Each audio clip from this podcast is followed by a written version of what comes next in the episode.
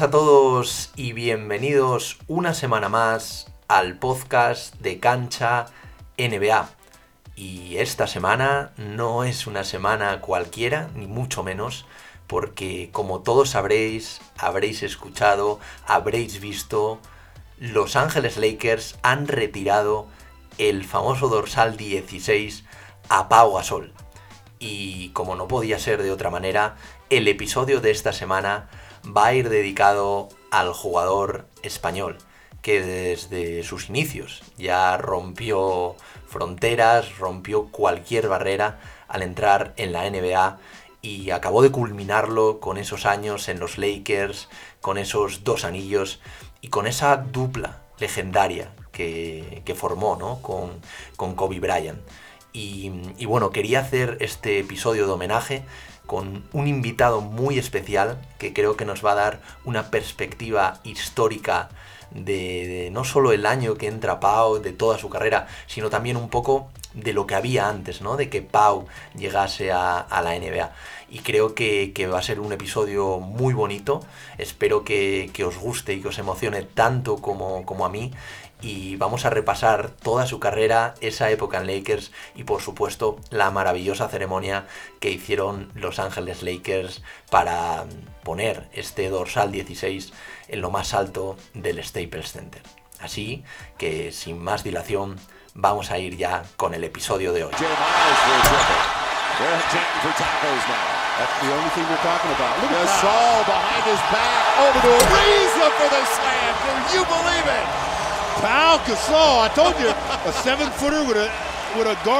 Buenas a todos y bienvenidos una semana más al podcast de Cancha NBA. Hoy tenemos por aquí a Pau Martorell, eh, un viejo conocido ¿no? del canal, justo lo hablábamos hace, hace unos minutos, que, se pasó cuando bueno, el canal tenía muy poquito tiempo, llevamos un, un rato, ¿no? Pau intentando cuadrarlo pero hasta el día de hoy, que también vienes para un episodio muy especial. Pau, ¿qué tal? ¿Cómo estás?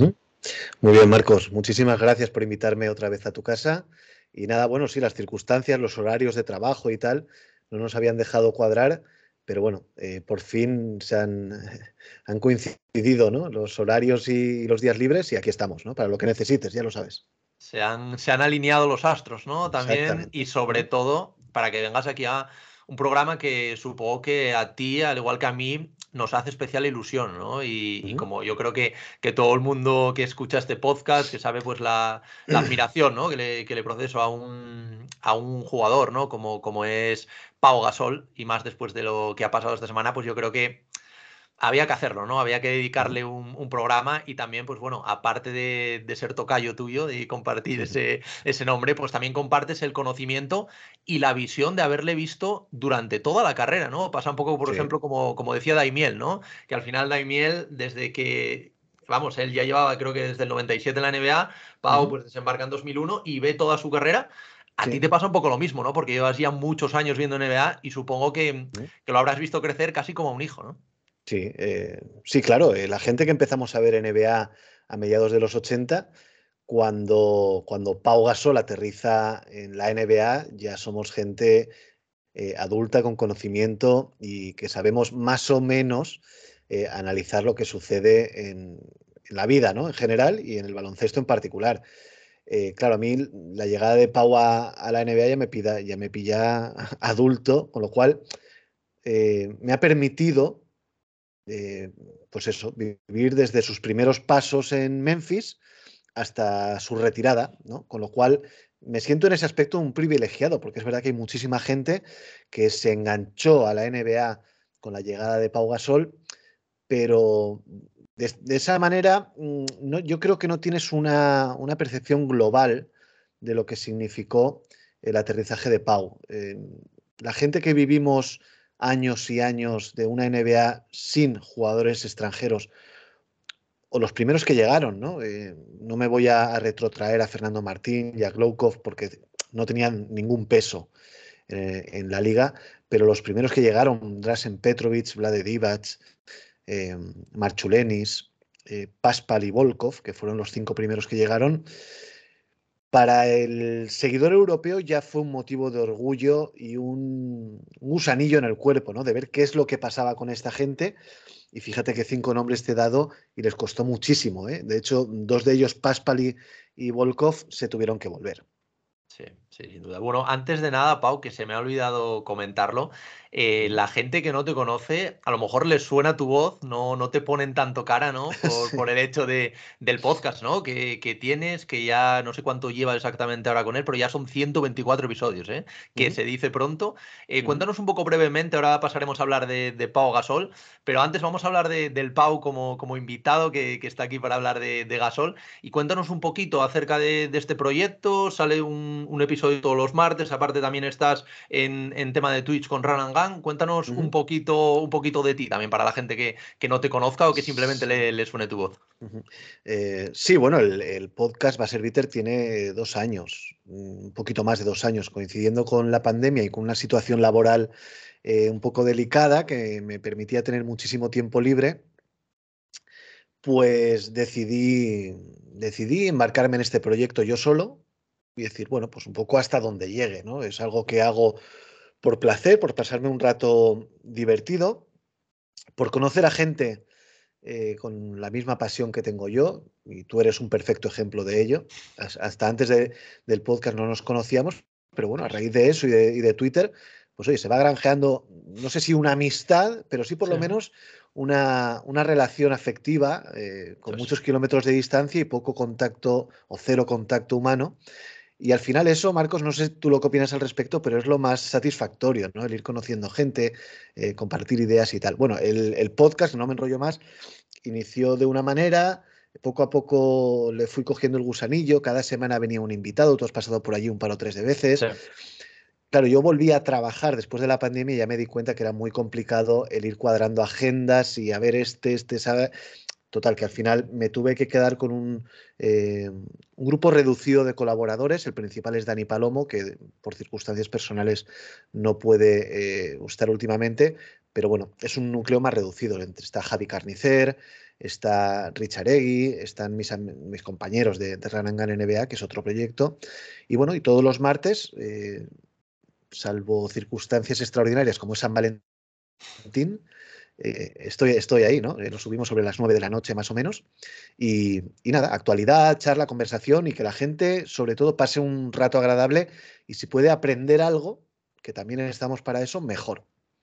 Y es que es lo que comentaba, ya empezó como por ese gusanillo, ¿no? Por un poco seguir la NBA, transmitirlo, conocer gente, pero ya van 124 episodios, eh, creo que lo consulté esta semana, casi 1800, por ejemplo, en iVoox, que se dice pronto, 1800 personas que te, que te escuchan ahí semanalmente.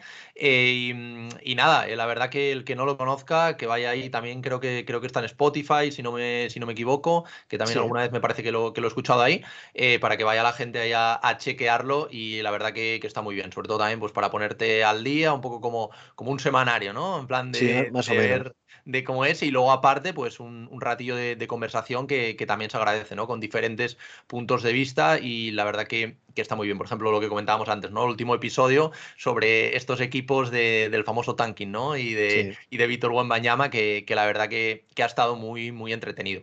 Pues bueno, Pau, si te parece, vamos ya a pasar, bueno, ya, ya empezamos a hablar un poco de, este aterrizaje, ¿no? De, de Pau en, la NBA y, a mí me hacía especial ilusión, ya te lo, te lo dije cuando, cuando contacté contigo, contar un perfil como el tuyo por, por lo que tú comentas, ¿no? Porque sí que es verdad que, en mi caso yo me enganché a la NBA y desde siempre lo he dicho por Pau Gasol, eh, porque yo antes de eso, claro, yo cuando desembarca en, en, 2001, o sea, en 2001, cuando todo el tema del draft, yo es que tenía, creo que son ocho años, ocho años tenía. Entonces, claro, no es lo mismo, es lo que tú comentabas antes, ¿no? No es lo mismo que tú que viviste esas penurias, por llamarlo algo alguna manera de no contar con español. Para ti, al final, tienes una visión mucho, mucho más amplia ¿no? de, todo esto, más allá de que yo me haya enganchado a, la NBA por esto. Entonces, quería, quería preguntarte antes de nada, y ahora repasaremos un poco pues, todos los méritos ¿no? que, le, que le llevan a, ese retiro ¿no? de, de la camiseta. Pero antes de nada, quería preguntarte qué supuso para ti, ¿no? Porque hay gente que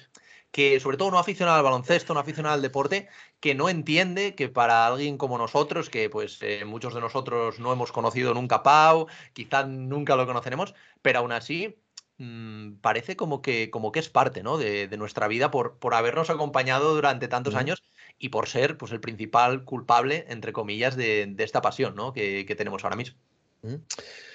A ver, eh, lo que Pau significa mm, para los seguidores al baloncesto en general y a la NBA en particular, eh, se lo ha ido granjeando él poco a poco, evidentemente. Mm, cuando él decide dar el salto a la NBA eh, con la opinión contraria ¿no? de su entrenador principal, Aito García Reneses, uno, por un lado, admira la valentía de un chaval que había tenido un fogonazo muy impactante en Europa pero relativamente corto en el tiempo, eh, y alaba su valentía de decir, no, usted me está diciendo que no, pero yo quiero probarme. Y por otro lado, el temor de decir, bueno, si, un señor como Aito le dice que no es el momento y que debe esperar, cuidado, ¿no?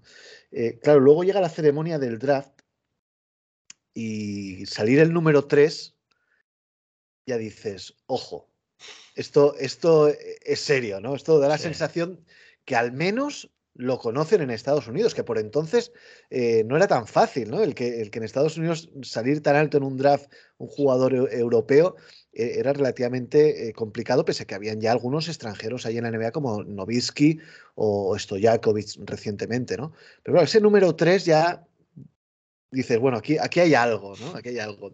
claro, en ese momento em, e, el plus, ¿no? Con Montes y Daimiel, como que te envuelven en la experiencia, en la aventura de ver debutar a un compatriota en la NBA y, lo venden muy bien, ¿no? Porque, porque el producto es fácil de vender y porque ellos eh, son, eran auténticos maestros, ¿no?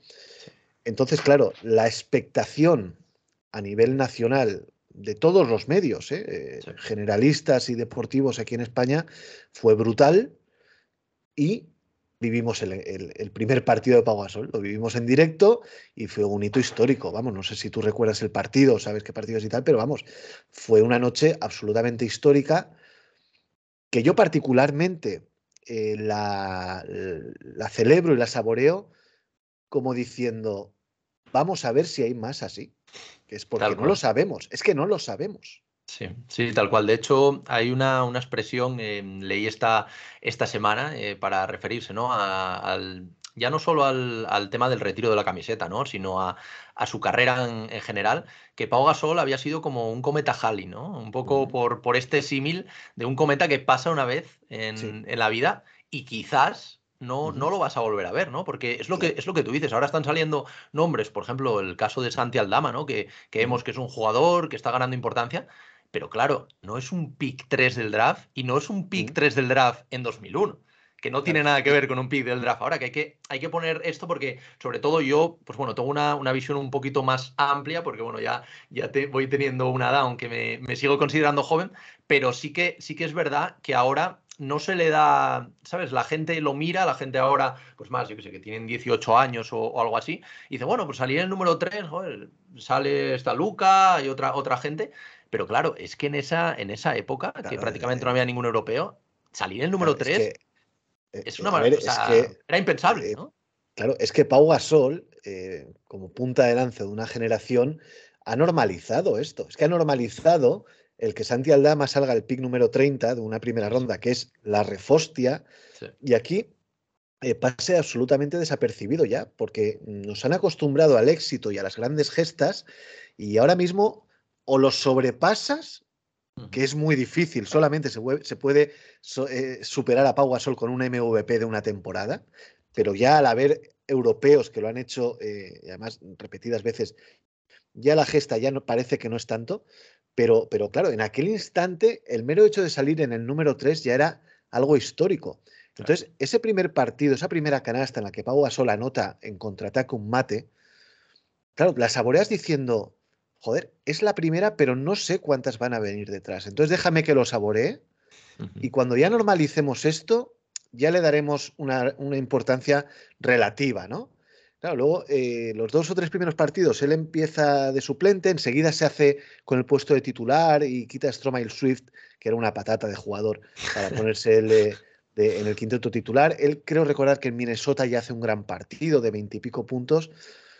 Y ya quieras que no, dice, bueno, si hay un tío español chavalito de a pie que ha metido 21 puntos en la NBA, malo no es. Vamos a ver hasta dónde llega. Claro, a partir de ahí ya fue absolutamente para arriba, Marcos, y, hasta, hasta ayer que le retiraron la camiseta realmente. Sí, sin duda. Es que luego nos ponemos a ver hitos eh, históricos, ya, ya, no de, ya no del final de su carrera o recopilando, sino que, eh, bueno, como tú decías, es el segundo español en, en, aterrizar en la NBA, pero claro, el primero en hacerlo en un top 3 del draft, que, que esto tiene muchísimo valor. Primer jugador no estadounidense en, ser nombrado rookie del año, que a veces se nos olvida, ¿no? Que, fue rookie del año después de aterrizar desde Europa, con lo que comentábamos, ¿no? Con el, con el tema de, los europeos, que ni mucho menos estaba tan normalizado como ahora. Luego es el primer español en ser seleccionado al Star, el primer español en jugar unos playoffs, el primer español en unas finales y, bueno, por supuesto, el primer español en ganar ese, ese anillo, ¿no? Esos dos anillos que, ganó a lo largo de, de su carrera. Yo creo que ya solo esto y todavía todavía nos queda muchísimo que hablar, nos da a entender de, la importancia en general de, un jugador como, como Pau, ¿no? Sí, bueno, es eh, una dimensión absolutamente increíble. Vamos, el, bueno, el mejor jugador español de baloncesto de toda la historia, de largo, y está ahí, ahí, a la hora de ser reconocido el mejor deportista español de siempre, ¿no? Nos vienen nombres a la cabeza, Rafa Nadal, eh, Miguel Indurain, bueno, supongo que cada uno tendrá sus, sus favoritos, pero, pero Pau Gasol está, Pau Gasol está y, evidentemente eso es un mérito tremendo a la hora de hablar de baloncesto ya ni hablamos. Y, bueno, y la dimensión es esa y además a mí hay una cosa que me hace eh, especial ilusión y que me reconforta muchísimo. Él ha sido un jugador que lo ha conseguido todo, sobre todo con clase. O sea, no es el, típico eh, jugador, y te voy a poner un, perfil de un, nombre de un perfil de un jugador para que lo entiendas perfectamente. No es Ben Wallace, que, es un jugador que ha hecho carrera muy meritoria a base de un físico imponente y de un trabajo sucio. Pau Gasol, eh, todo lo que ha conseguido ha sido a base, evidentemente, de muchísimo, muchísimo esfuerzo, muchísimas repeticiones, pero sobre todo de una clase y una habilidad innata para, para este deporte que quieras que no, todavía te enorgullece más, ¿no? No es lo mismo que digan, joder, qué bueno era Ben Wallace, que que digan, coño, es que Pau Gasol es que era muy bueno jugando al baloncesto. ¿eh? Y aparte, era muy bueno y tenemos la sensación tanto dentro como fuera de la cancha, ¿no? Porque al final, mm. esto que sobre todo decimos ahora, ¿no? Por, por ejemplo, con el caso muy reciente de, de Yamorán, ¿no? Que está ahora en, en boca de todos, que al final estos deportistas em, mm. es muy complicado, ¿no? También llegar a la llegar a la élite, de repente verte allí siendo, siendo de los mejores de, la liga, el, el tema de cómo te rodeas, eh, también qué, qué, empleas tú de tu tiempo, que siempre en esto Gasol ha sido uno de los mejores en ayudar a los demás, ¿no? Y una cosa de, de, las que más me fascina, aunque se aleje del baloncesto, es por ejemplo el tema de la Gasol Foundation, ¿no? Que él son cosas que realmente no tiene por qué hacer, pero él las hace porque, porque él quiere aprovechar esta posición privilegiada, ¿no? Que él tiene. Entonces yo creo que esto también agranda su figura. Eh, evidentemente, en cuanto a calidad baloncestística, es algo increíble. Y luego, luego he apuntado por ahí una, una serie de frases de, algunos conocidos de la NBA que, que, lo van a corroborar. Pero en general, como que el perfil de Pau Gasol, no sé si tienes la, la misma impresión ¿no? que, que, yo, Pau, pero, pero en general lo cubre todo, ¿no? O sea, desde lo baloncestístico hasta lo personal y desde el primer hasta el último día de su carrera e incluso ahora, ¿no? Que ya lleva dos años retirado. Sí, eh, absolutamente. Eh, a ver, el, el mayor mérito de Pau Gasol y la mayor virtud que tiene Pau Gasol es la cabeza que tiene, que tiene y que ha tenido desde muy jovencito. Eh, gracias a la educación que recibió por parte de sus padres, gracias al tener otro tipo de inquietudes fuera de lo que es una cancha de baloncesto. Él quería estudiar medicina y era un tío muy aplicado, un ávido lector, él sabía inglés antes de llegar a Estados Unidos. el coco le ha permitido ser lo que es, porque luego verdaderamente si lo piensas a nivel facultades físicas y facultades baloncestísticas, seguramente él se ha encontrado eh, con jugadores mejores que él, pero no se ha encontrado con un jugador que pueda aunar las tres cosas, ¿no? La IQ, las facultades físicas y las facultades técnicas. Y eso es muy complicado de encontrar. Entonces, eh, e, esas tres virtudes han hecho que, que Gasol haya sido o que es lo que es, ¿no? Un tío superdotado, con un balón de baloncesto entre las manos y una persona muy, muy respetada y respetable cuando ha vestido de traje. Porque mm, sabe mantener un diálogo y eso muchas veces con un deportista de élite no es tan fácil. ¿eh? El caso Morant, además lo explica perfectamente. Él tuvo la habilidad y la fortuna también, porque muchas veces también hay, que contar con esa pizca de suerte de estar muy bien rodeado desde el día uno, de tener a sus padres en Memphis desde que las aterrizó y haber sido lo suficientemente listo de, de elegir sus compañías. Coño, es que su mejor amigo el primer año era Shane Batier y con eso ya está dicho todo. ¿eh? sin duda, sin duda. También es, es, esa pizca de suerte, ¿no? Porque a lo mejor no caes en Memphis, caes en, otra franquicia, como puede ser Atlanta, que fue la, la que le, le seleccionó en este draft y probablemente te cambie todo, mismamente el traspaso ¿no? de, 2008 no se llega a dar y, aunque yo estoy convencido de que Pau, eh, bueno, ya de hecho ya había sido el star, me parece, en, Memphis, creo, recordar, em, pero hubiera cambiado mucho, evidentemente, toda su amistad con Kobe, evidentemente, pero ya, ya no solo Pau Gasol, ¿no? En cualquier deportista de élite dentro de la NBA esas pequeñas decisiones pues te, pueden cambiar carreras, ¿no? Sí, por eso te digo que están las decisiones que uno toma eh, a nivel personal y, bajo su, su, primera persona, ¿no? Es decir, hago esto y otra cosa es esa pizquita de suerte que tienes que tener siempre para que encima esa decisión que tomes eh, tenga un... tenga un beneficio que te permita escalar.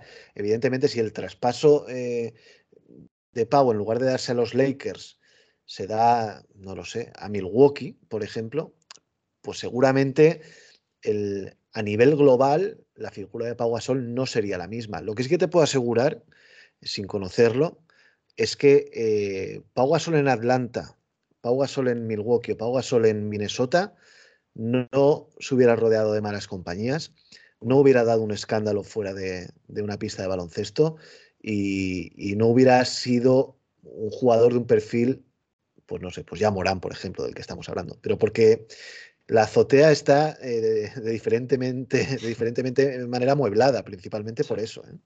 Sí, sin duda. Y bueno, vamos a hablar un poquito ahora, Pau, si te parece, de, mm, la ceremonia, ¿no? De, todo lo que pasó hace, hace unos días, ¿no? En, ese Staples Center. Eh, como verás, yo me, niego a, llamarlo crypto.com arena, ¿vale? Entonces yo voy a seguir con, con Staples porque es con el nombre con el que, con el que hemos crecido. Y mm, bueno, yo me acordé mucho antes de, esta ceremonia del día que hizo aquí la, ceremonia en, España, el, creo que fue en octubre, me parece que era un 5 de octubre del 2021, si no recuerdo mal. Eh, cuando anunció su retiro, ¿no? que ya esta ceremonia para mí fue uno de los momentos más especiales, eh, baloncestísticamente hablando, porque era un antes y un después, ¿no? Lo que llevamos comentando estos, estos minutos, ¿no? O sea, Pau Gasol eh, lo ha sido todo. Si hablamos de NBA, por supuesto, pero si hablamos de baloncesto FIBA, aún más, ¿no? Entonces, este momento fue muy emotivo, pero claro, ya cuando mezclas esto con una ceremonia como la del otro día, en la que los Lakers, eh, que creo que tenían hasta entonces, creo que eran 12 camisetas retiradas, 12 camisetas, los Lakers, una de las franquicias eh, más laureadas, de, si no la más, de, todos los tiempos, y de repente ves cómo se destapa ese banner y aparece ese 16 de Gasol, que a partir de ahora, cada vez que queramos ir a, ver a los Lakers, vas a ver ahí su camiseta, ¿no? ¿Qué, ¿Qué, te supuso para ti ese, ese momento? Porque para mí y no soy una persona muy de emocionarme, tengo que confesarte, Pau, pero sí que me recorrió algo por el cuerpo, que es lo que te comentaba antes, ¿no? Aunque en persona no, no lo conozcamos, como un poco hemos crecido, ¿no? Y hemos visto toda su carrera, hay como, o existe una, una especie de relación especial, ¿no? Con Pau. Entonces, creo que es imposible, ¿no? No emocionarse en, ese momento y más al verle, verle su cara, ¿no? Esos ojos vidriosos y bueno, ya no te digo nada con, con el discurso, ¿no? Que, hace luego. Eh, sí, bueno, es el duodécimo jugador en, ver, retirada su camiseta en una franquicia histórica y tan galardonada como Los Ángeles Lakers, que, no es moco de pavo, ¿eh? Estamos hablando de... Y, no, no, bueno, no, no sé si quieres citar los nombres eh, que hay con él, porque eso es una locura. Eh, tenemos a Magic, tenemos a Karim, tenemos pues a lo vamos, a hacer por, vamos a hacer por orden, ¿no? Eh, Maikan, que Maikan fue el primer gran gigante de la NBA. a él le retiraron hace poco, el 99, cuando estaba en los Minneapolis Lakers. Por entonces los Lakers estaban en, en Minneapolis. Elgin Baylor, Will Chamberlain, Jerry West, Woodridge, que es un jugador poco conocido, pero que por lo visto yo no lo, he visto y no, sé, no exactamente eh, quién es, pero por lo visto tuvo un pico muy alto en Los Ángeles Lakers, Jamal Wilkes, eh, Karim Abdul-Jabbar, Magic Johnson, James Worthy, Shaquille O'Neal, Kobe Bryant y eh, Pau Gasol. A ver, el debate está en la calle. Mm, ¿Ha hecho suficientes méritos Pau Gasol para tener en los Lakers la camiseta retirada junto a estos grandes mitos? Es debatible. Eh, yo particularmente creo que sí. Creo que me he desviado un poco de la pregunta que me has hecho hablando no, de las no, pero me, parece bien, me parece bien. Eh, yo, yo creo que, los méritos de Pau Gasol son suficientes para que tenga esa camiseta retirada en el, en el cripto, principalmente porque los Lakers no han dejado nunca a un segunda espada de élite y con, anillo, con joyería, sin su camiseta retirada. La tiene retirada eh, Elgin Baylor, la tiene retirada eh, James Worthy, eh, Jamal Wilkes y Pau Gasol también lo merecía, evidentemente. aquellos Lakers de Shaquille O'Neal y Kobe Bryant, claro, la, segunda espada era Kobe Bryant, que luego se convirtió en primera, con lo cual también entra ¿no? en esto. Pero desde luego yo creo que Pau, pese a no haber estado una eternidad en Lakers, creo que son siete años lo que estuvo, me parece que el peso y el cambio de rumbo que le dio a la franquicia es, suficiente como para que le retire la camiseta, como seguramente la acabará teniendo retirada Anthony Davis, que es un jugador mm, que también, como lugarteniente de LeBron James, ha conseguido un anillo. Lo de LeBron, mm, yo creo que ni tan siquiera hay que debatirlo, pero dentro de unos años, cuando hablemos de Anthony Davis, seguramente también la, va a tener retirada y con unos méritos más o menos iguales a los de Pau Gasol. Sí, porque al final es, es lo que comentabas, ¿no? Pau Gasol llega a mediados de, la temporada 2008, en, febrero de 2008, si no, si no recuerdo mal, está seis años y medio en, la franquicia. 429 partidos, 93 de ellos de playoff, 18 en finales, porque al final son dos anillos, pero la gente no se olvide que son tres finales. O sea, son tres finales en sus dos primeros, bueno, dos años y medio primeros, con dos anillos, lo que tú comentas, ¿no? Cambia completamente el, rumbo de, la franquicia. Mientras está allí, eh, bueno, gana estos dos anillos, eh, tres veces All-Star em, y promedia 17,7 puntos, 9,9 rebotes. estamos hablando de que promedia casi un doble-doble, que, no está nada mal. por no, eso, hablar doble por no hablar luego de, mm, del Game 7, ¿no? Contra, contra los Celtics, que, que todos recordamos. Aparte de esto, 3,5 asistencias, que para un hombre grande y más en esa época, eh, muchos de ellos no promediaban ni, ni siquiera una asistencia, y dos tapones, y jugando cada noche una media de 35 minutos. O sea, unas auténticas palizas, ¿no? Las que, las que se metía Pau Gasol. Y, y es lo que tú dices, ¿no? Aparte de, los títulos, que evidentemente pues, son clave, ¿no? A la hora de, retirar, a, de retirar camisetas y retirar dosales dentro de una franquicia, y tan la hora como, como el caso de los Lakers. Pero es el, el hecho, y bueno, Kobe Bryant lo, lo dijo en su momento, de que eh, esos Lakers, bueno, no se sabe si hubieran fichado a otra, otra figura, pero es que esos, esos Lakers, sin Pau Gasol, no hubieran ganado uno de, esos dos anillos. Eh, indudablemente. Pau Gasol es, que es el que le, da a los Lakers ese upgrade para pasar de ser un equipo de playoff, que lo eran, a ser un contender. Y, eh, los primeros que lo saben son Kobe Bryant y Phil Jackson en cuanto Pau aterriza en el equipo. ¿no? recordemos que su primer partido es en New Jersey y ya en el primer partido se va a 20 puntos, 10 rebotes con la boina, vamos. O sea, es que parecía que, había nacido eh, para, meterse en esos Lakers y era la última pieza de un puzzle para que todo encajara. Evidentemente, lo acabas de decir, no sabemos si los Lakers hubieran fichado otro jugador que les hubiera permitido eh, alcanzar un anillo. De momento, lo que sí que sabemos es que con Pau lo alcanzaron. Con otro, no sabemos si lo hubieran conseguido. ¿eh? O sea, que, de momento lo que va por delante va por delante, pero que, que sin él eh, y sin nadie ¿no? que, que, llegara en, su lugar, esos Lakers no estaban para ganar un título. Sí, sin duda, sin duda, lo que comentas. Y quería hacerte una pregunta también un poco controvertida, ¿no? Como el hecho de si, si lo merece, si no, que bueno, yo creo que, ha quedado claro que tanto para ti como para mí sí que lo merece, merece, merece espacio por, el papel que tuvo, ¿no? Dentro, dentro, de, esos, dentro de esos Lakers y dentro de, la organización también. Em, pero quería preguntarte, porque a mí por lo menos me, llama la atención, eh, porque seguramente, bueno, a, su hermano Mark le va, le va a llegar esa hora, ¿no? De, de la retirada en Memphis. Es cierto que, que Mark eh, llegó a un, a un, techo más alto, eso es indudable, evidentemente, en, en tema de playoffs. Pero es que mm, creo que a veces la gente. Eh, en Memphis, Memphis te refieres. Eso es, ¿De dónde venía una franquicia? Porque Pau aterriza en Memphis el primer año que la franquicia viene de Vancouver. O sea, es, un, es una franquicia, aparte de muy reciente, viene rebotada de, de otra ciudad en la que no, no caló el, el equipo. Y, llega allí como rookie, como europeo, como número 3 del draft, con, con mucho que demostrar y seguro que, que, con muchos haters, ¿no? Que seguro que mucho del público americano no le conocía y criticaban la, la elección de, de Pau. Y, y, ya desde el primer año, eh, con, con, ese Roy, como, como comentamos, y luego es verdad que si hay una cosa que se le puede criticar, entre comillas, eh, y es lo que, lo que dice la gente, ¿no? Que, que, apoya que no se le retire la camiseta a Memphis, es el hecho de, de, no haber ganado un partido dentro de playoffs. Ya, pero es que hasta que llega Pau, uh -huh. los Memphis Grizzlies o bueno, Vancouver no pisan eh, los playoffs. O sea, Pau claro. da ese salto que para mí, uh -huh. al menos, es tan importante el llegar a playoffs como el hecho luego de lo que hace Mark, ¿no? Con estos míticos Grizzlies uh -huh. del grit and grind, de llevarlo ya eh, pues a otro sí. nivel, ¿no? Pero, pero creo que que es un reconocimiento que, que, a Pau se le debería dar porque es clave ¿no? La, en la historia de la franquicia. Eh, sí, mm, yo creo que se minusvalora muchísimo la etapa de Pau Gasol en, en Memphis. Mm, la gran mayoría opina que la etapa en Memphis de Mark es mejor que la etapa en Memphis de Pau. Y yo no estoy de acuerdo, sinceramente no estoy de acuerdo. Eh, es mucho más difícil a un equipo de ruido como eran aquellos Grizzlies, primeros Grizzlies aterrizados en Memphis, levantarlos y hacerlos un equipo serio, que con un, con un equipo y con una, con una idea de franquicia y una idiosincrasia de franquicia ya eh, consolidada, dar un paso más. ¿vale?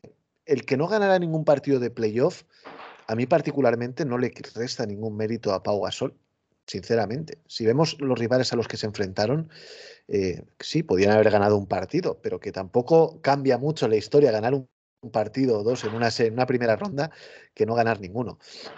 Hay que recordar que estos Grizzlies llegan a, Memphis, una, ciudad históricamente sin, equipo de baloncesto profesional, solamente estaba la Universidad de Memphis allí como máxima atracción. Es un equipo que se tiene que hacer a la ciudad, es una franquicia rebotada, como has dicho, eh, cuya máxima estrella, o mejor dicho, las dos máximas estrellas, que eran Mike Bibby y, Sharif Abdul-Rahim, salen del equipo cuando cambian de, de, Vancouver a Memphis y llegan Pau Gasol y Jason Williams. Eh, y Pau Gasol, junto con la ayuda de principalmente Jason Williams, se Batir y luego otra serie de secundarios, Lawrence Wright, luego estuvo Bonsi Wells por ahí y tal, eh, consiguen que al menos sea una franquicia y un equipo serio. Eh, los primeros años fueron muy duros. Estaba por ahí eh, un tal Michael Dickerson que se tiraba hasta las zapatillas. Eh, claro, Huey Brown en el banquillo. Fueron años muy complicados y Pau Gasol, como máximo exponente de aquel equipo, consiguió poner a una franquicia maldita en el mismísimo mapa. Si este año 2023 Sacramento acaba 4-0, ¿tú crees que la gente va a, tener argumentos para criticar a Daron Fox o a, o a Domantas Sabonis, Marcos? Sinceramente, una, franquicia hundida en la, más, en la más absoluta miseria que de repente da un salto adelante y es protagonista en una temporada, yo creo que no. Y luego la etapa de Pau Gasol se ha ido minimizando con el tiempo y seguramente sea culpa del propio Pau de todo lo, lo que consiguió en los Lakers. La luz de los Lakers ha cegado y ha oscurecido su etapa en Memphis. Pero me parece absolutamente injusto y yo estoy 110% con que Pau Gasol debe tener la camiseta retirada en los Memphis Grizzlies. Vamos. Sí, no, yo, yo también, de hecho, por eso te, te, lo preguntaba, ¿no? Porque a mí también es algo que me llama mucho la atención. Creo que también el, el paso de los años, luego lo, lo que hizo Mark, ¿no? Que, que, parece como que minusvalora un poco, ¿no? Todo lo que, todo lo que ha hecho Pau, pero es lo que tú dices. Y mira, a mí no, no se me había ocurrido el, el caso de estos, de estos Kings, pero creo que, que, es muy similar, ¿no? Porque es unos Kings que llevan 16 años sin entrar en playoffs. Y, y es algo parecido, ¿no? Que lo que pasó en, en, Memphis, ¿no? O sea, bueno, antes en Vancouver, luego en Memphis. Y creo que este salto es, más importante, ¿no? Que, y sobre todo es, más difícil de dar, ¿no? Porque pasar de una franquicia que no nunca se juega nada, parece que, los jugadores juegan ahí simplemente como un trampolín quizás dentro de, la NBA o por ganarse un, contrato, a una franquicia competitiva, eso me parece mm, algo muy, muy complicado y que Paulo hizo, ¿no? Pero sí que es verdad, y también estoy de acuerdo contigo, el, el hecho de que todo lo que hizo después en este aspecto parece como que le vino un poco mal, ¿no? Porque dijo, si va a los Lakers y en tres años gana dos anillos jugando tres finales, ¿por qué no consigo ganar un partido aquí, no? Pero, pero al final yo creo que no, no podemos criticarle por eso, ni, ni mucho menos. Y a mí la verdad que me, hubiese encantado, yo pensé que iba a pasar, que, los dos Gasol tuvieran la, camiseta, ¿no? Ahí retirada en, lo alto del pabellón, ¿no? De, los Grizzlies. Yo creo que no hay que, descartarlo todavía. Eh, pero bueno, eh, de momento no parece ¿no? que vaya a ser así. Tampoco su salida de Memphis fue la, mejor. Eh, hablábamos de, esas series de playoff que se llevaron cuatro escobazos los Grizzlies. Aquel oeste era tremendo, Marcos. Es que era tremendo. eso, eso sí que era el salvaje oeste, sí. Claro, es que caen un año contra San Antonio Spurs. Sí. Eh, los Spurs de, Duncan, Ginobili, Parker, Bowen, etcétera, etcétera. El segundo año contra los Phoenix Suns de Studamayer, Steve Nash, Sean Marion, etcétera. Y el tercer año contra Dallas eh, con Dirk Nowitzki a la cabeza. En el año 2006 llegan a la final, los, los Dallas Mavericks al final. Es decir, ellos salen desde abajo, con lo cual se enfrentan al primero o segundo. No recuerdo ahora quién era cabeza de serie en, ese, en aquel oeste. Pero desde luego lo que tú dices, mm, de donde venían, del solar que eran aquellos Grizzlies, eh, donde los puso Pau Gasol, para mí tiene un mérito tremendo. Y ser el primer jugador de los Memphis Grizzlies en ser All-Star, eso, a mi modo de ver, es el mayor hito que ha conseguido Pau Gasol no te voy a decir en su carrera porque los anillos eh, lo engrandecen todo y seguramente mm, emborronan el resto, pero a mí, no sé, alguna vez me han preguntado, ¿cuál es eh, el, punto culminante de Pau Gasol como, como jugador? Para mí es el primero All-Star. Eh, en una franquicia como Memphis, con tan poca luz, tan pocas portadas, tan pocas televisiones y tan, pocos partidos a nivel nacional retransmitidos, un jugador europeo, blanquito, del, del gaducho, Gasoft, que se le llegó a llamar en su momento, verlo rodeado de esa eh, playa de estrellas, ¿no? Estaban Kevin Garnett, estaba Yao Ming, Novisky, Duncan. Joder, macho, es que el mérito es tremendo. Para mí fue el punto culminante de su carrera, sin, sin duda alguna, ¿eh? te diría.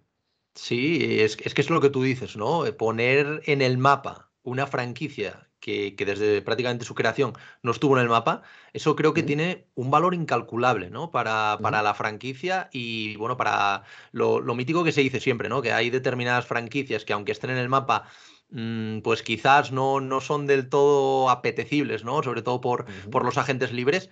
En el momento en el que una franquicia empieza a tener All-Stars, Mm, creo que, la idea cambia, ¿no? Yo creo que va a pasar un poco con los Kings, que, hasta ahora pues la gente era un poco reticente, ¿no? También hasta ahora y sobre todo por la situación se le veía como un, como un mercado pequeño, pero oye, ahora que tienes dos All-Star, que estás ahí tercero, segundo en el, en el oeste, yo creo que, que cambian las cosas. Entonces, mm, a mí me gustaría que la gente no minusvalorara lo que hizo eh, Pau, ¿no? Por, está claro que luego Mark lo llevó a un siguiente nivel y eso nadie eh, puede discutirlo.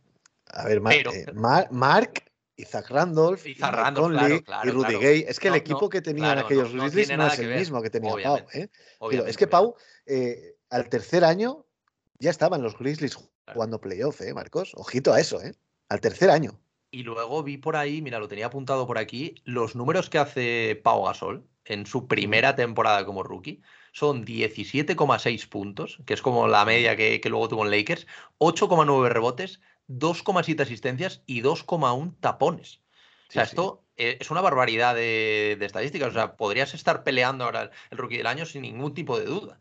Entonces, yo creo que, hay que valorarlo ya desde el principio. Sí que es verdad que esta primera temporada pues no fue muy buena en cuanto a resultados. Creo que ganaron, no sé si fueron 23, 24 partidos o algo así. Pero es que luego imposible. en la, claro, era, era imposible. Ya solo ser el rookie del año me parece un logro tremendo. Pero luego el salto que, que les dio me parece algo, algo brutal, ¿no? Sí, sí, sí, sí, absolutamente, claro. Es que es la grandeza de Pau Gasol está ahí. O sea, que, que él ha llevado un equipo muy malo a playoff y luego cuando se ha unido a los Lakers ha hecho que los Lakers sean campeones, eran contenders y, de su, bueno, pues evidentemente con Kobe Bryant, que indiscutiblemente, pero consiguió el, el, mayor de los éxitos. Luego, el final de su carrera ya, un poco la cosa va eh, un poco más eh, oscura y tal, pero bueno, en Chicago todavía fue dos veces All-Star, ¿eh? que eso la gente no lo recuerda. No, no, se acuerda de eso, eso No se acuerda de eso, pero, pero dos veces más All-Star, ojito, ¿eh? Y ahí yo creo que también, no, no recuerdo dónde fue el, el All-Star, no sé si fue en Nueva York, el, el del salto que tuvo con, con Mark, ¿Recuerdas dónde era? Ahora mismo no, me di cuenta, pero vamos, recuerdo perfectamente el salto, recuerdo perfectamente el, día y, claro, todo esto como jugador de, los Bulls, que, que, se habla poco ¿no? de esta etapa, creo que fueron solo dos años, pero eh, All Star, ¿no? otra vez, al final redondea su carrera con esto. Luego también en los Spurs volvió, volvió a estar cerca, ¿no? De, esta, de esta cima.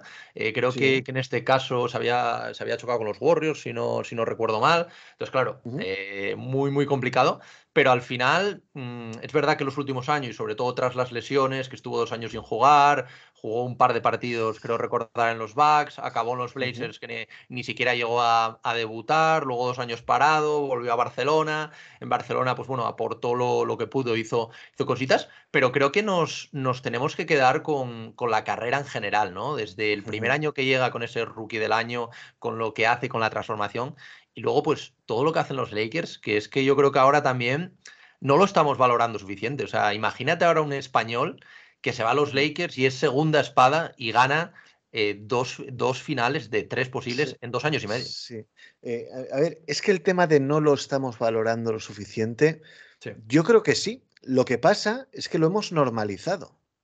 Entonces, eh, a lo mejor dentro de 20 años, cuando haya un, un break desde Aldama, desde que se retira Aldama, a lo mejor si estamos 10 años más sin un español en la NBA, que puede pasar perfectamente, quizás sí que lo valoremos, pero ahora es imposible que lo valoremos en su justa medida porque nos hemos acostumbrado al éxito y al verlo en lo más alto. Eh, y entonces, es así. Yo, eh, has hablado del final de la carrera de Pau Gasol.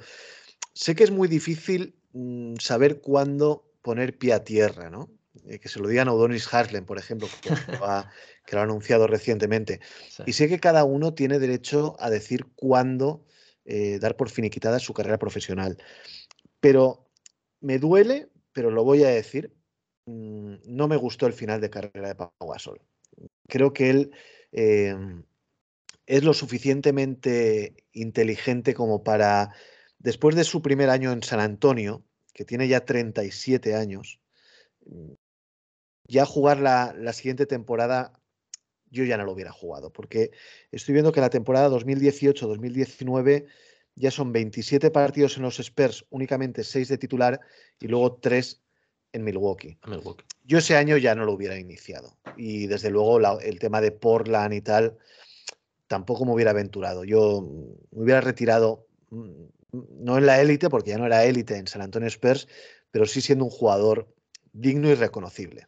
Es lo único que yo le afeo a la carrera de Pau Gasol, reconociendo que cada uno tiene absoluto derecho a cuando decir hasta luego, Lucas. Sí. A ver, yo yo quiero decir, también puedo entender que llegados a esos niveles cueste mucho, ¿no? Decir adiós. Y al final él, él está, creo que son dos años y medio en, San Antonio, y uno de los años llega a las finales de conferencia. Lo que pasa que, claro, ahí se encuentra con, los Warriors y, claro, no, no era el mejor equipo, ¿no? Al, que enfrentarse. Entonces sí que es verdad que si en ese momento eh, termina con su carrera, mm, quizá hubiera sido mejor y también para él en términos de salud, ¿no? Pero también, por ejemplo valoro mucho, eh, y creo que dice bastante de él, lo que hizo una vez que ya, bueno, decidió dejar la NBA con el, con el tema de, Blazers. Y ese esfuerzo que hizo él de, dos años entrenando eh, con, el tema de, toda la lesión que tuvo en el pie para simplemente poder retirarse en, en el Barcelona, a mí eso, la verdad, eh, fue algo que, no sé, que me, tocó también por, por, dentro por querer retirarte en la pista, aunque sí que es verdad, y estoy de acuerdo contigo, en que retirarte, aunque no sea lo más alto, pero dando todavía un, buen nivel, puede estar mejor. Pero también ver, ver la capacidad que tiene Pau Gasol, que ya lo había demostrado todo, no necesita demostrar nada a nadie. No, no, claro, claro. De, volver a, jugar en el Barcelona, simplemente una temporada para que, bueno, su hija lo, lo, vea jugar y pueda, pueda acabar de pie, eh, digamos, saliendo de, de, de, una cancha de baloncesto. Yo creo que también le honra, ¿no? Aunque también estoy de acuerdo con, como te digo, con, con lo que dices, ¿no? Pero tengo ahí como, como una balanza que, que no sé para dónde, para dónde inclinarme, ¿no? Yo no estoy tan de acuerdo contigo en este aspecto de, evidentemente el mérito de recuperarse de una lesión tan grave en un pie para, para, jugar todavía X partidos en el Barcelona. No sé, yo no lo veo tan como tú. Yo creo que si se hubiera retirado en el, en el último año en San Antonio Spurs, que todavía hizo 10 puntos, 8 rebotes por partido, eh, eh, su recuerdo hubiera sido mejor, pero es verdad que no hubiera tenido es, también este recuerdo de la gesta heroica de decir, bueno, con un pie reventado, ya casi con 40 años y sin nada que demostrar al mundo, se quiso demostrar a sí mismo que todavía era capaz de volver y volvió, pues ole por él, evidentemente, pero bueno, eh, también tenemos la capacidad de criticar aunque Pau Gasol en este caso sea un, un tótem y un, jugador prácticamente intachable que no tiene un pero, pero siempre hay algo donde rascar, Marcos. Claro, claro, siempre, siempre, siempre hay, que, hay que rascar en, algún, en algún lado. Y mm, Pau, ahora te voy a preguntar por, por ir acabando ya, un poco por, por, tres momentos, ¿no? Tres, cuatro momentos, dos, los que, los que tú veas que te quedas de, la carrera de, de, Pau Gasol. El primero, bueno, ya, ya lo tengo claro, que es ese All-Star, ¿no? Como, como parte de, la plantilla de los, de los Memphis Grizzlies. Pero ¿cuáles son los, los otros momentos, ¿no? Si tuvieras que, dibujar una, una, línea con tres, cuatro hitos principales de toda la carrera de, Pau Gasol, ¿cuáles serían? Bueno, eh, te lo voy a decir cronológicamente mejor, ¿vale? El primero es el mate que le hace a Kevin Garnett en su cara, siendo todavía, no sé si era novato o jugador de segundo año, pero bueno, ese mate por la línea de fondo, ¿no? El 1, 2, 3 gasol. Eh, ese mate eh, nos impactó a todos y en ese momento dijimos, joder, macho, con Garnett también puede, que era, eh, bueno, todo el mundo lo sabrá, era su ídolo de juventud, luego los primeros encuentros fueron bastante agrios en cuanto a, en cuanto a carácter por parte de Garnett y respeto de Garnett sobre un jugador como Pau Gasol. A partir de esa, canasta se ganó el, respeto, el respeto de, de, un jugador histórico como es Garnett. Ese fue el primer momento. El segundo es su primer All-Star, con esa, no es si fue en Houston, con esa camiseta eh, blanca, blanca en la parte de arriba y roja, ¿no? hay una foto icónica que está con, con Yao Ming, está con Novisky, está con Garnett y está con Duncan, los interiores de aquel equipo del oeste del All-Star. Y el tercero son los anillos. No, no sabría muy bien si quedarme con el primero, que fue en Orlando, o el segundo en, contra, contra Boston. Evidentemente, la épica y la historia eh, hace que tu memoria se vaya a ese séptimo partido contra los Celtics, ¿no? Pero el primer anillo siempre suele ser el más especial, el más especial y el más dulce, ¿no? Pues cualquiera de los dos, ¿no? Eh, podría valer. Yo creo que son los tres puntos culminantes de su carrera. Podemos hablar de mil más. El rookie del año, por ejemplo, también fue muy importante. Eh, su salida en el draft con el pick número 3, el salto entre dos que has comentado antes tú en el All-Star con su hermano hay multitud de diapositivas en la carrera de Pau Gasol, pero yo me quedaría con esas tres. Hmm, sin duda, sin duda. La verdad que es lo que tú dices. Es, es complicado elegir porque, porque tenemos mucha variedad, pero sí que, esos momentos yo creo que también nos han dejado un, impacto, ¿no? Y al final yo creo que, que Pau Gasol es uno de los principales culpables de que, bueno, por ejemplo, yo quizás esté haciendo ahora este, este podcast semanal, ¿no? Porque fue, un poco a mí me gustaba el baloncesto, pero la NBA en el 2001 en España era un deporte completamente desconocido, ¿no? Aunque conocíamos el, baloncesto de aquí, el baloncesto viva, no era muy complicado, no era como ahora, ¿no? Que te coges el League Pass, te puedes ver los mm, partidos que quieras, pues, tienes resúmenes. Pues macho, si en el 2001 te parecía complicado, en el 86, 87 ya ni te cuento. Lo sé, lo sé, lo sé. Sí, sí. Lo sé, lo sé. Pero, pero bueno, yo la verdad que tenía ganas, ¿no? De, de hablar de, de Pau. Y, ya por acabar lo último, este momento que comentas tú, que me parece muy interesante, el tema de este Game 7, que yo creo que es el que más recuerda a la gente porque también es el más cercano, ¿no? Eh, esta gesta, porque al final eh, creo que son, no sé si eran 19 puntos y 18 rebotes o, algo así, y en una noche de malísima, pésima de tiro de todos sus compañeros, en especial Kobe Bryant, ¿no? En la que, en la que él em, da como ese pasito adelante, que yo otra de las cosas que, que valoro mucho de Gasol es que yo creo que él podría haber hecho mejores números de los que hizo, pero no era un jugador nada individualista. Él tenía sus tiros, le decían los tiros, él los tiraba, tenía muy buen, muy buen acierto, pero podría haber tirado más y en ningún momento lo hizo. Él siempre jugaba a favor del equipo. Y creo que esta final que, hizo, bueno, este, este Game 7 que, que comentábamos, es uno de los puntos álgidos, no solo por el anillo, sino por cómo él se da cuenta de que sus compañeros, incluido Kobe Bryant, estaban teniendo un partido desastroso y de que se les podía escapar el anillo, ¿no? Sí, sí, sin duda. Él da ese paso adelante tan necesario eh, para que el anillo se quedara en casa. Ah, se han escrito ríos de tinta diciendo que, Pau Gasol debió, llevarse el MVP de aquellas finales.